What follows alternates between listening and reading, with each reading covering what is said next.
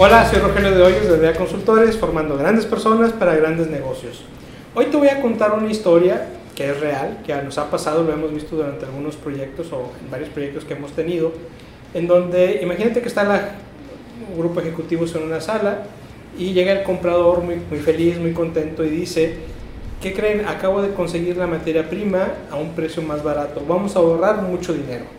Eso sí, tuvimos que comprar un poquito más de lo necesario o de lo que teníamos planeado para poder alcanzar este ahorro.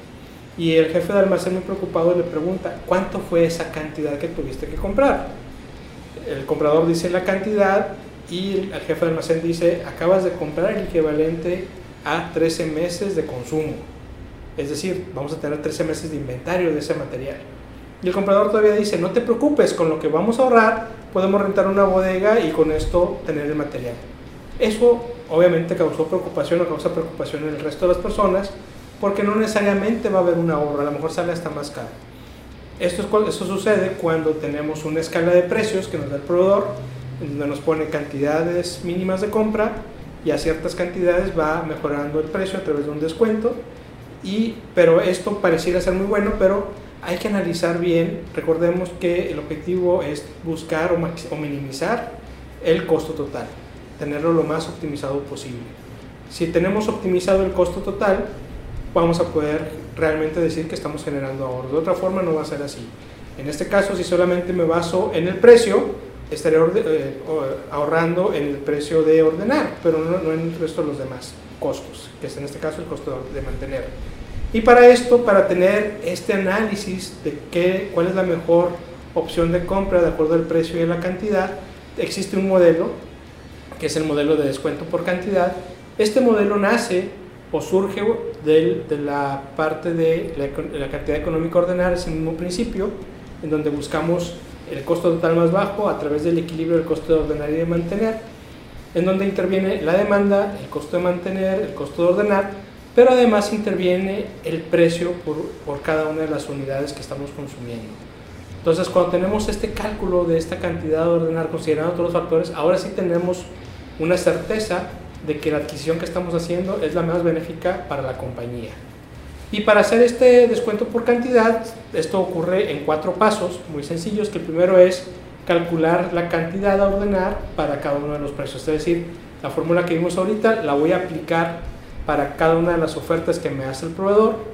Si una de las ofertas, si la cantidad Q que estoy calculando es menor a la cantidad mínima que me ofrece el proveedor tendré que ajustarla. Por ejemplo, si la cantidad mínima para darme un 5% de descuento es comprar 1500 piezas y la cantidad Q que yo calculé con ese precio me da 800 piezas, tendré que calcular o ajustar esa cantidad Q para poder comprar las 1500 piezas que me pide el proveedor.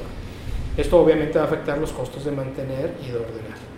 El tercer paso es calcular el costo total para cada una de las ofertas o cada uno de los escenarios que tenemos y como último paso, seleccionar aquel que es menor como costo total, no solamente ya como costo de ordenar, sino como costo total.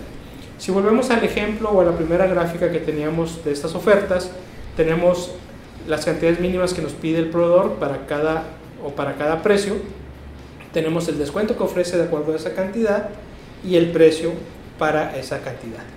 Cuando yo hago el modelo de descuento por cantidad, obtengo un costo total en donde aquí claramente podemos ver que el mejor costo total que tenemos en este caso es la segunda opción, en donde tengo una cantidad que, no es ni la mínima, ni una cantidad tampoco mayor, en donde tampoco tengo el precio más barato ni el más caro, es un precio medio, en donde como costo total obtengo el mayor de los beneficios. Entonces, ese comprador tendrá que tomar la decisión de comprar a ese proveedor esa cantidad mínima a ese precio para obtener el máximo eh, el mínimo costo total. Obviamente estos modelos aplican, funcionan, lo hemos aplicado mucho en la práctica, pero tenemos que entender el contexto de nuestra operación, de nuestra empresa. Tengo que entender el tipo de producto que manejo, las condiciones contractuales que ya tengo con los proveedores. Es decir, tengo que conocer bien mi proceso para saber cómo voy a aplicar este modelo para poder ganar rentabilidad que está probado que lo hace. En la medida que tengamos estas herramientas que nos ayuden a tomar decisiones, recordemos que lo importante en los negocios al momento de tomar decisiones es saber cuánto nos va a costar esa decisión. Si yo no sé cuánto me va a costar una decisión, puedo tener problemas, pero si yo sé una decisión cuánto me va a costar, podré tener esa decisión con una mayor certeza para asegurar la rentabilidad. Es así como funciona el descuento por cantidad.